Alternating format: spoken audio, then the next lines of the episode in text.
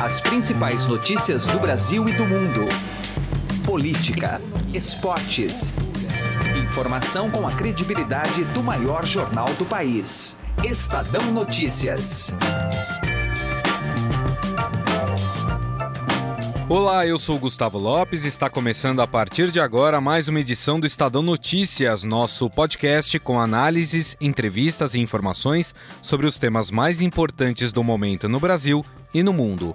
Uma manifestação marcada para o próximo domingo em apoio ao governo Bolsonaro tem gerado discordância entre grupos que costumam mobilizar o povo nas ruas. O movimento nasceu não apenas como forma de apoio ao presidente, mas também de pautas defendidas pelo governo, como reforma da Previdência e o pacote anticrime do ministro Sérgio Moro. O próprio presidente chegou a dizer que o problema no Brasil é a classe política. É um país maravilhoso, que tem tudo para dar certo. Mas o grande problema é a nossa classe política. É nós isso, é nós Tivela, sou eu, Jair Bolsonaro, é o parlamento grande parte, é a Câmara Municipal, a Assembleia Legislativa.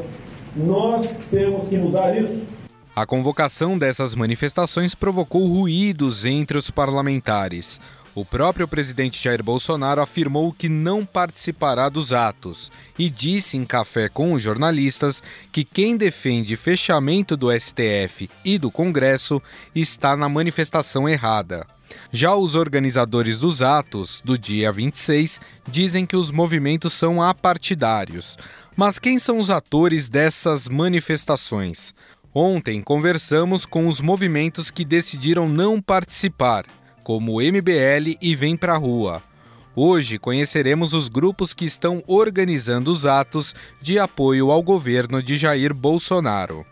O Estadão Notícias é publicado de segunda a sexta-feira, sempre às seis da manhã, e você pode nos seguir e assinar gratuitamente nas plataformas iTunes, Deezer, Spotify, Google Podcasts e qualquer agregador de podcasts. Sejam bem-vindos e boa audição. Estadão Notícias. Alguma vez você já parou e pensou o que 1% pode fazer a mais pela sua previdência? Pode parecer muito pouco, mas faz a conta aí. Em alguns anos, essa diferença pode render uma viagem, uma casa ou até mesmo mais tranquilidade na sua aposentadoria. Agora, não vai descobrir isso só lá na frente não, né? Compare agora aonde rende mais. E eu garanto para você que a XP é uma ótima opção para sua previdência. Acesse xpi.com.br e traga sua previdência para XP. XP Investimentos, mudando para sempre o seu jeito de investir.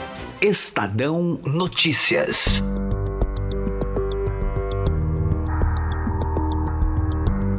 Neste segundo e último episódio, vamos falar dos grupos que estão organizando as manifestações pró-Bolsonaro no dia 26. Segundo os organizadores, as manifestações estarão presentes em mais de 350 cidades brasileiras, além de países como Argentina, Canadá e Estados Unidos. Mas quais as motivações que levaram esses grupos a organizar um ato para pressionar o Congresso Nacional?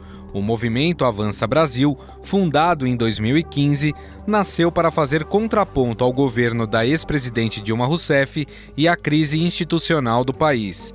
O grupo foi também um dos grandes apoiadores da candidatura do até então deputado federal Jair Bolsonaro. Agora faz barulho quem é favor da Lava Toga!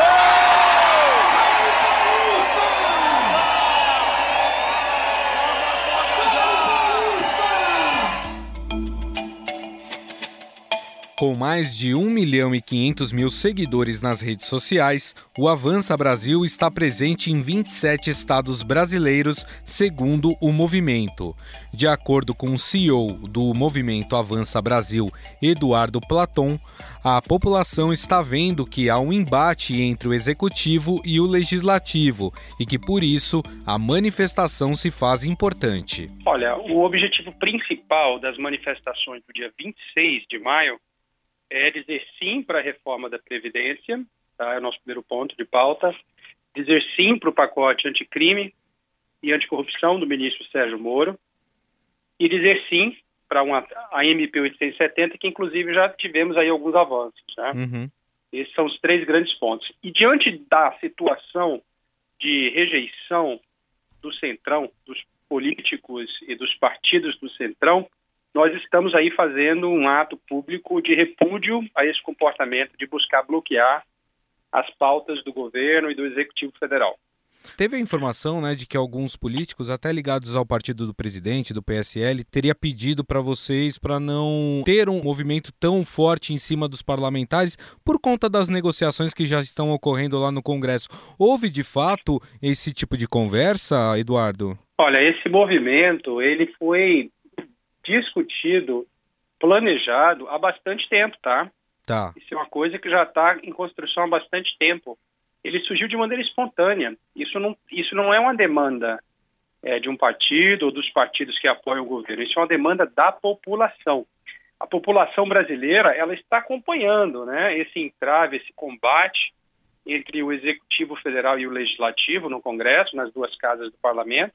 E a população brasileira está enxergando o que está acontecendo. Então, essa é uma reivindicação da sociedade.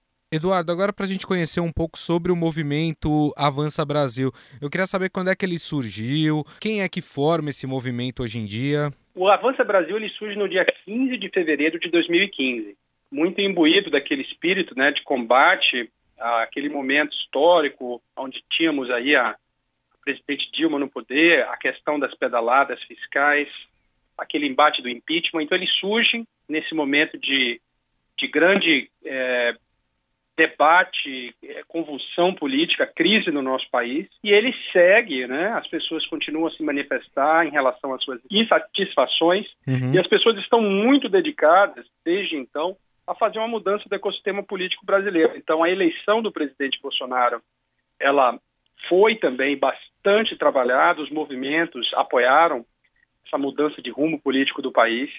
E nós estamos, agora em 2019, com o nosso presidente eleito, o, inclusive o movimento Avança Brasil, ele tem uma pauta de apoio ao governo, tá, do presidente certo. eleito. Nós estamos nos posicionando para fortalecer esse governo, para que as reformas que foram debatidas né, e discutidas com a população durante a campanha, elas de fato ocorram tá, nesses quatro anos. Perfeito. Então, qual é o nosso desafio? É a gente manter uma pressão no Congresso Nacional, a gente manter um serviço de vigilância na direção do Congresso Nacional para que as propostas de fato tramitem e sejam aprovadas. O fato do presidente Jair Bolsonaro já ter dito que não, não participará do, dos movimentos, de alguma forma, na sua concepção, isso enfraquece ou não? Ou é um movimento popular mesmo? Olha, a gente nunca contou, para ser bem honesto, né? Essa, essa conversa da participação dele nunca existiu dentro uhum. do movimento Avança Brasil. A gente nunca contou se ele decidisse por vontade própria, né, participar de alguma forma em alguma cidade brasileira. Isso é uma decisão dele, né? Isso não, nunca veio, digamos assim, dos organizadores do evento. Isso é uma demanda da população brasileira insatisfeita, porque nós queremos a reforma da Previdência aprovada, nós queremos o pacote do ministro Sérgio Moro anticrime e anticorrupção aprovado, o que implica no fortalecimento da própria Operação Lava Jato. E, claro, a gente precisa ter essa reforma administrativa feita, a redução dos ministérios de 29 para 22, o que é uma das, um dos pontos aí da MP 870. E o que a gente percebeu é, é essa que é a mudança de paradigma, tá? A mudança de paradigma é que o povo brasileiro está acompanhando política. O povo brasileiro não é mais bobo nesse contexto. Então, nós estamos enxergando quais são os limitadores, os fatores que impedem o avanço das reformas e chegamos à conclusão de que dentro desse universo aí do, das duas casas do parlamento, o nosso maior problema hoje no espectro político brasileiro é o centrão. A, a, pessoa, por exemplo, que queira se filiar ao, ao movimento Avança Brasil, ela precisa ter, obviamente, é, um pensamento conservador, né, pautas liberais, mas existem outras restrições assim para fazer parte de, do, do grupo ou não? Olha, na verdade, eu acho que esse termo filiação não cabe, tá? Porque nós não somos um partido político. Nós temos um viés de direita, nós somos conservadores. Isso sim é o que nós defendemos e nos identificamos, né? Então esse movimento ele funciona no país como uma grande é, janela, eu chamaria até um, um grande guarda-chuva, né, onde consolidamos todos os conservadores do país. Se as pessoas quiserem participar do nosso movimento, elas têm que, na verdade, entrar em contato pelos nossos canais. Eles podem ser voluntárias, podem participar de um núcleo estadual, podem nos ajudar fazendo doações, podem participar de algumas ações cívicos-sociais. Mas não existe uma relação é, político-partidária no atual Senado. Ouvimos o CEO do movimento Avança Brasil, Eduardo Platon.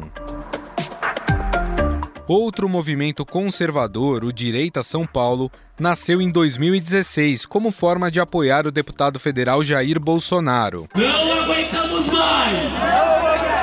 Tanta corrupção! Corrupção! Tanto descaso! Tanto descaso! Com o país e sua população! Hoje, o grupo está presente em 32 cidades paulistanas, realizando encontros, cursos e palestras sobre política. O Direita São Paulo tem mais de mil membros ativos que participam dos encontros e quase 500 mil seguidores nas redes sociais, segundo o movimento. Edson Salomão, presidente do Direita São Paulo, acredita que há uma mudança na participação da população na política brasileira. É uma cobrança em relação ao Congresso Nacional para poder trabalhar as pautas na qual nós apoiamos, como a reforma da Previdência do Paulo Guedes, né, como a, a, a lei anticrime do Sérgio Moro, como a MP 870, né, e outras pautas que a gente sabe que precisa ter aí uma colaboração do Congresso para que avance, né, e que seja cumprido, né. Então, a gente sabe que há uma mobilização ali do chamado centrão para tentar travar isso, querendo levar para conchavos, vamos dizer assim, né? E o que nós queremos é que a coisa ande para que o país ele, ele não fique parado, avance, porque é muito importante para o nosso país. De alguma forma, aquele texto que foi compartilhado pelo presidente Jair Bolsonaro no, no WhatsApp, ele, ele deu mais combustível para essas manifestações? Não, não, até porque a, a intenção de fazer esses atos surgiu bem antes desse compartilhamento, tá? Então, o combustível é a vontade do povo para ver o Congresso trabalhando de uma forma que atenda aí a nossa expectativa, né? Então, o combustível, o combustível parte do próprio povo, né? Da vontade do povo. O objetivo, né? Como você já, já falou aqui, era de apoio ao presidente Jair Bolsonaro, era também uma cobrança ao Congresso Nacional. É, depois, alguns membros do governo começaram a falar que talvez não seria a melhor forma, né? Porque isso poderia atrapalhar as negociações que já estão ocorrendo lá no Congresso. É, como é que você você vê essas declarações? Olha, eu declarações de membro do governo não chegou até a mim nenhuma declaração desse tipo. O que tá. houve foi é, é, conversas nos tá. corredores do Congresso em que deputados, né, é, não achavam que não seria interessante acontecer essas manifestações, porque uhum. poderia atrapalhar. Movimentos contrários, como o próprio MBL, o Vem para a Rua, uhum. né, se posicionando contra essa nossa intenção. Né?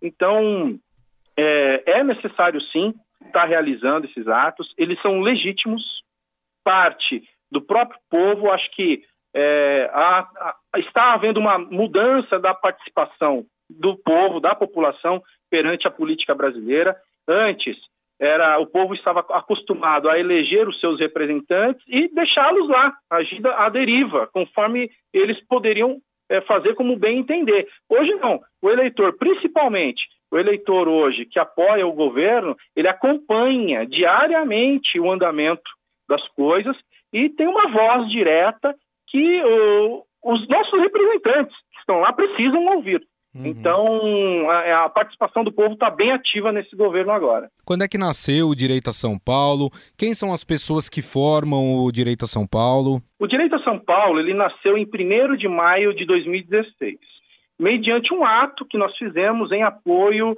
a, na época, ao deputado federal Jair Bolsonaro, tá? Porque foi logo após a votação do impeachment certo. e ele fez a, a declaração sobre uh, o coronel Carlos Alberto Brilhante Ustra e ali houve um reboliço no Congresso, alguns pedindo até a cassação do mandato e tal, e nós, como já apoiadores do atual presidente, decidimos fazer um ato é, em apoio a ele. No entanto, nessa data de 1 de maio, reunimos em torno de 500 pessoas no Largo da Batata, em Pinheiros, e fizemos uma marcha. Ali, nós vimos que várias pessoas, centenas de pessoas, comungavam das mesmas ideias, que defendem pautas de direita conservadora, e assim nasceu o movimento Direita São Paulo, tá? Certo. E de lá para cá, o movimento ele se estruturou, realizando encontros semanais num local que nós é, disponibilizamos na Zona Sul de São Paulo, fazendo palestras, cursos sobre política, não é? É, trazendo formação mesmo sobre essas questões atuais envolvendo a política, a economia e até sobre valores é, conservadores. É, o movimento ele tem uma participação direta junto às câmaras municipais, acompanhando a atuação dos vereadores. Tá? Hoje o movimento ele está em 32 cidades aqui no estado de São Paulo. Tá?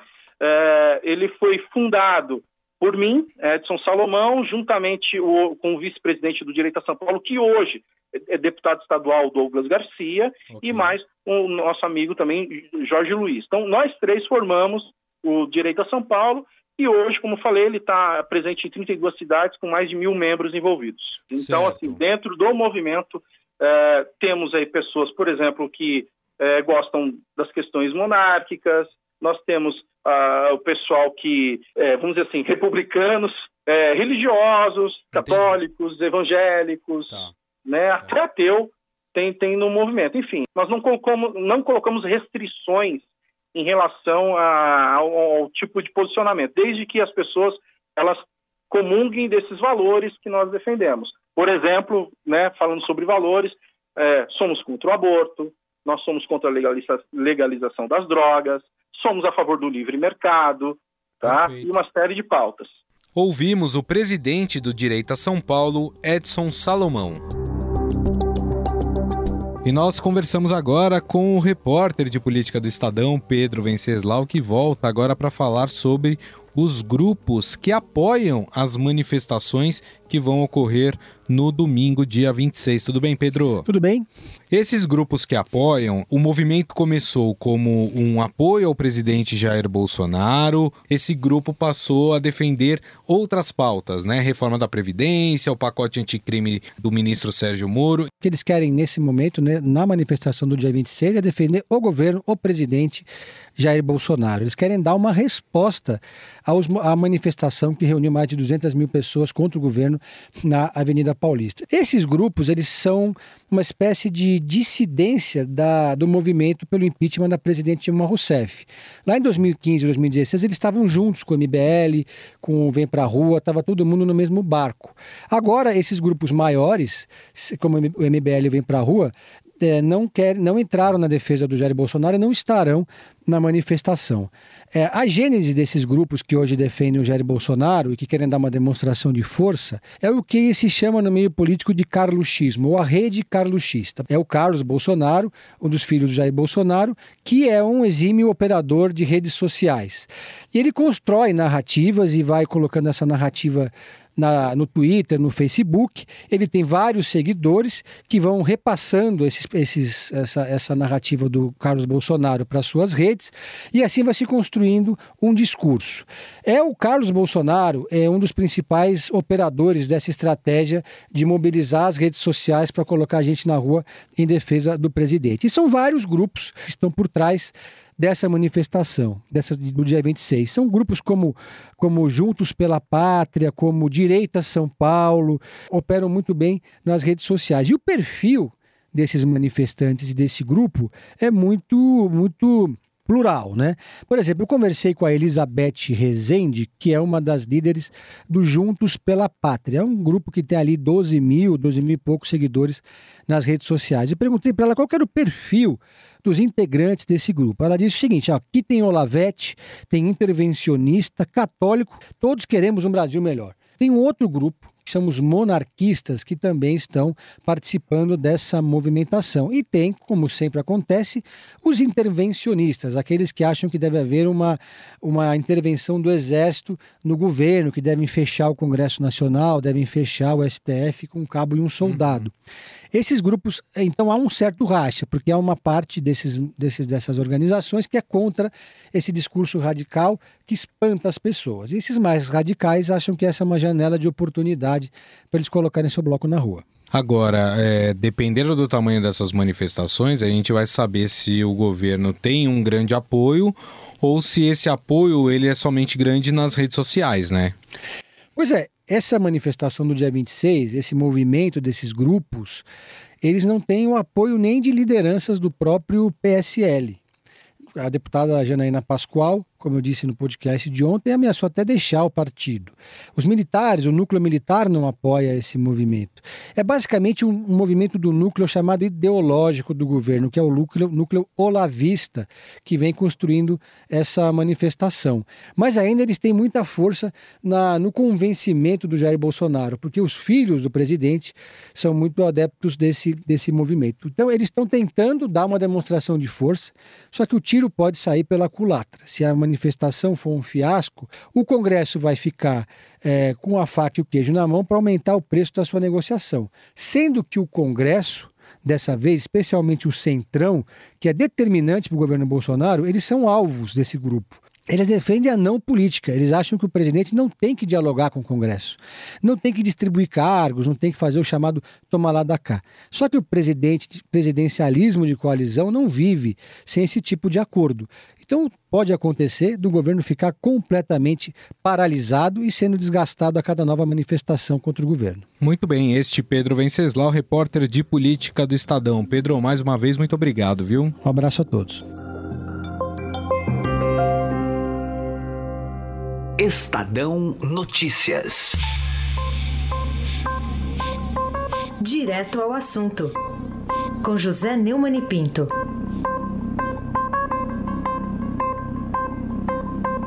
O ex-governador Sérgio Cabral, do MDB, tem sido uma verdadeira Sherazade das mil e uma noites nos depoimentos que ele conta como réu, confesso, ao juiz Marcelo Bretas da Operação Lava Jato no Rio. No desta quinta-feira, 23 de maio, ele contou bastidores picantes sobre a famosa farra do guardanapo. Foi uma foto dele comemorando com vários amigos, empresários e secretários uma homenagem que recebeu no Senado e também a gravidez da mulher de um dos empresários mais próximos dele, o Fernando Cavendish. Essa mulher morreu num helicóptero que voava para uma festa em Salvador, mas ah, isso bem depois da festa. Né? O certo é que ele contou que nessa festa estava um empresário, que era um empresário de pequeno porte no Rio de Janeiro, até que começou a trabalhar, a fazer, usar as suas empresas na operação do Poupa Tempo Rio, eh, na sua administração. Segundo Sérgio Cabral, o empresário evidentemente nega, é, eles dois é, adquiriram terrenos na zona sul do Rio é, no valor de 6 milhões e meio de reais. O Sérgio Cabral, e mais uma vez o empresário nega, é, disse que o Sadala atendia por três codinomes no propinoduto da Petrobras, ou seja, da Odebrecht, com, em, com obras da Petrobras. Era G, que ninguém entende bem porquê, mais dois outros de uma obviedade acachapante, né? É, salada e saladino. Né? Pois bem, diante desses depoimentos ah, bastante interessantes, ficamos a perguntar por que é que até agora o Ministério Público e a Polícia Federal não negociaram a delação premiada para que ele possa provar esses contos da carochinha. Se, se não são histórias reais, ele então seria punido né, com um aumento de pena. Por quê, hein? Por que, que o Sérgio Cabral não deixa de ser um réu confesso e passa a ser um delator premiado? José Neumann e Pinto, Direto ao assunto. Estadão Notícias. Chegaram novidades no Shop Together, o e-shopping com mais de 300 marcas como Lenny Blanc, Schutz, Carol Bassi, além de marcas exclusivas como Mixed, Animale e Ricardo Almeida. E o melhor, você pode parcelar suas compras em 10 vezes sem juros e receber tudo em casa, com entrega imediata e troca fácil e sem custo. Acesse já e confira shoptogether.com.br. Shop Together se escreve Shop 2 Together.